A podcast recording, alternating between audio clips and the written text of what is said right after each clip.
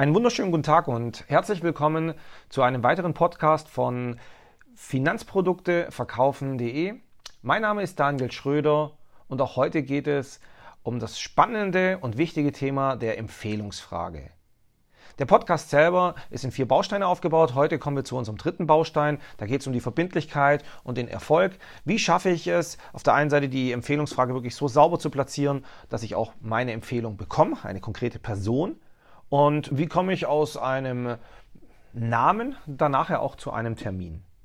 Die anderen Bausteine, die wir in den vorgezogenen Podcasts behandelt haben, waren auf der einen Seite die innere Einstellung, sprich, wie besiege ich meinen Dämon? Was muss ich machen, damit ich auch wirklich erfolgreiches Empfehlungsmanagement überhaupt betreiben kann? Der zweite Baustein ging dann eher um die Techniken, worauf es zu achten gilt bei der Empfehlungsfrage und welche Fehler man von Anfang an vielleicht nicht unbedingt machen sollte. Und es gibt dann noch einen vierten Baustein, auf den gehe ich in der nächsten Woche darauf ein, wenn es dann darum geht, eine klare Technik auszumachen, nämlich die Technik des Ankers setzen.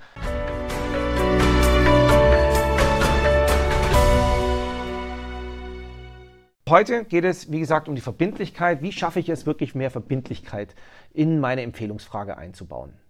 Wichtig hierbei ist einfach dieses Wissen darum, es geht hier um Wachstum. Es ist wichtig, dass ich die Initiative behalte. Es ist wichtig, dass ich meinem Gegenüber zeige, dass ich das ernst meine, dass ich das will. Und genau das gilt es dann auch zu transportieren. Also sprich, dieses charmante, ja, bitte empfehlen Sie mich doch weiter oder wenn es schön war für Sie, dann ist es auch schön für mich, wenn Sie mich weiterempfehlen. Das ist nett gemeint, aber es ist gleichzeitig einfach ausbaufähig. Wichtig für Sie ist es, dass Sie erstmal einen Namen bekommen. Dahingehend gibt es natürlich Fragetechnik. Mensch, fällt Ihnen da gerade jemand ein? Oder gibt es da jemand, an den Sie konkret denken? Das ist die eine Möglichkeit. Die andere Möglichkeit ist, dass man im Rahmen der Beratung einfach sein Verkäuferohr mehr und mehr schult und dann die Empfehlungsfrage auf Personen aufbaut, die man im Laufe des Gesprächs eben festmachen konnte. Also der Nachbar, der Freund etc. Hier jetzt die Fragestellung, Fernab der Empfehlung könnte ja auch sein, bitte andere um Rat und Tat oder bitte andere um Hilfe. Das ist von der Verkaufspsychologie her einfach ein, ein konkretes Vorgehen, denn wenn man um Hilfe gebeten wird, ist es wieder was anderes, wie wenn man dem anderen nur irgendetwas Gutes tun möchte. Also fernab des Nutzen, was wir transportieren, auch hier die Fragestellung. Das bedeutet, was möchte ich, müsste ich denn Ihrem Nachbar anbieten, damit dieser auch einmal sich von den Möglichkeiten unserer Immobilienpolice Plus überzeugen könnte? Oder hätten Sie mir einen Tipp, wie ich auf Ihren Nachbarn zugehen könnte? Das zum einen oder auch klare Formulierung, Mensch, ich bin immer am Wachstum interessiert oder Sie haben ein sehr, sehr interessantes Umfeld. Auch für mich wäre dieses Umfeld sehr, sehr interessant. Was müsste ich denn tun? Und parallel dazu, es ist auch, je nachdem, was für einen Kundentyp Sie haben, ein blauer, ein grüner, ein roter, können Sie das Ganze auch durchaus kaufmännisch mit einem ja, gewissen, gewissen Lächeln platzieren, in der Form, dass Sie einfach sagen, Mensch, und ich würde mich so gerne auch gleich mit der Flasche Wein bedanken. Davor bräuchte ich allerdings noch die Empfehlung und dann, ich, ich würde mich sehr darüber freuen, wenn die Rotweinflasche demnächst hier den Besitzer wechselt. Für Sie an dieser Stelle ist es wichtig, den Erfolg oder die Ankündigung ein Stück weit auch nachzuhalten. Und das ist auch erlaubt. Das geht auch mit einem ganz einfachen Satz, nämlich darf ich Sie da nochmal dran erinnern? Darf ich da nochmal nachhaken? Oder Sie können es ja auch verbinden mit einer allgemeinen Service-Dienstleistung, die Sie im Rahmen Ihres Relationship Managements vielleicht so oder so platzieren. Also diese klassische ähm, After-Sales-Befragung. Hat alles soweit gepasst? Sind die Unterlagen bei Ihnen angekommen? Gibt es noch Fragen? Und das jetzt einfach anzukündigen, ich würde mir einfach nächste Woche nur noch mal bei Ihnen melden, ob alles soweit passt. Vielleicht gibt es ja noch irgendwelche Fragen. Und hier dann ganz einfach. Und ich würde Sie liebend gerne, wenn Sie erlauben, an der Stelle auch nochmal fragen, inwieweit ich auf Ihren Nachbarn zugehen darf. Genau. Und dann einfach, habe ich hierzu Ihre Erlaubnis?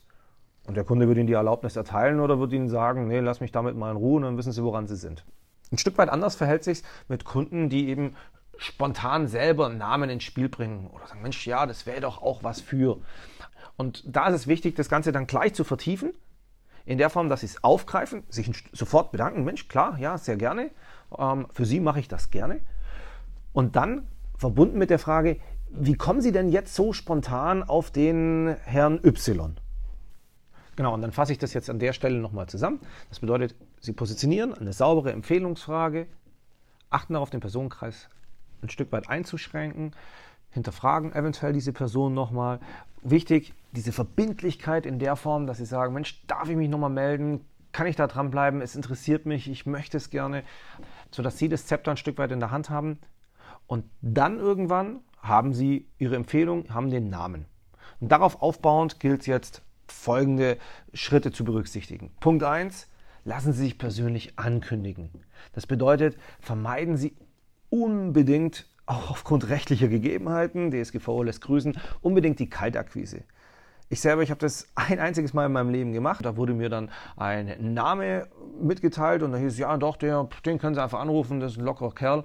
Ich habe den angerufen und das war dann auch noch witzigerweise mein Chemielehrer, auch wenn da zwischen meinem Abi und, und dem Anruf dann gefühlt 15 Jahre lagen.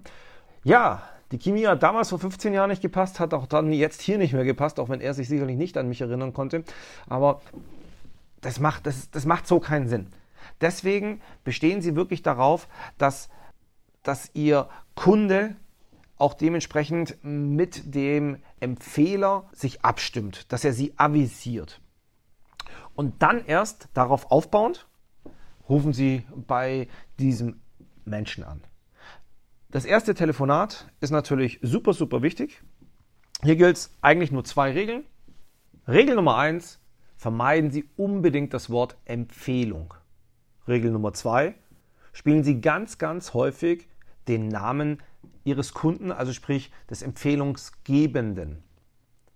Das bedeutet, wunderschönen guten Tag, Herr Empfehlung.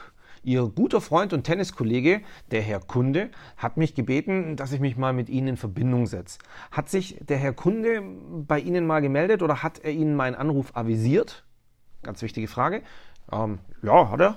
Na, dann ist ja bestens. Ich lade Sie ganz herzlich ein und würde Sie gerne bei einem persönlichen Gespräch einmal näher kennenlernen. Wie ist es Ihnen lieber? Möchten Sie ins Büro kommen oder darf ich bei Ihnen vorbeikommen oder sollen wir uns einfach im Café Dolce Vita einfach mal treffen und uns austauschen? Wie immer bei der Kaltakquise ist die Zielsetzung der persönliche Termin, das Treffen, auf das man sich im Vier-Augen-Gespräch dann dementsprechend kennenlernen kann, eine Beziehungsebene aufbaut und aus einem Interessenten dann auch einen neuen Kunden gewinnen kann. Vermeiden Sie nach Möglichkeit immer einen Sechs-Augen-Termin, wo dann eben äh, der Interessent, Ihr bisheriger Kunde und Sie an einem Tisch sitzen, sondern ja, es ist ein Vier-Augen-Termin und wenn denn das gelungen ist, dann ist auch Ihre Empfehlungsfrage oder Ihr Empfehlungsmanagement gelungen. Bleibt an der Stelle nur noch der letzte Hinweis. Wie immer, nach einer erfolgreichen Terminvereinbarung am Telefon verschicken Sie noch eine Terminbestätigung. Wie Sie die Terminbestätigung am optimalsten gestalten können und was es hier alles zu beachten gilt und was man da alles richtig machen kann, bis hin zur gewissen Emotionalität abholen, Vorfreude schaffen, das alles finden Sie in unserer Akademie. Das war es an der Stelle auch schon wieder. Hören Sie auch bei unserem nächsten Podcast wieder rein, wenn es zum letzten und vierten Baustein rund um die Empfehlungsfrage geht. Besuchen Sie uns für mehr Informationen zu diesem Thema oder alles rund um die neuen Bausteine des Verkaufsgesprächs auch in unserer Akademie unter www.finanzprodukte-verkaufen.de. Ich hoffe, Sie sind jetzt schon einen Tick besser. Verkaufen Sie es gut und auf bald. Ihr Daniel Schröder.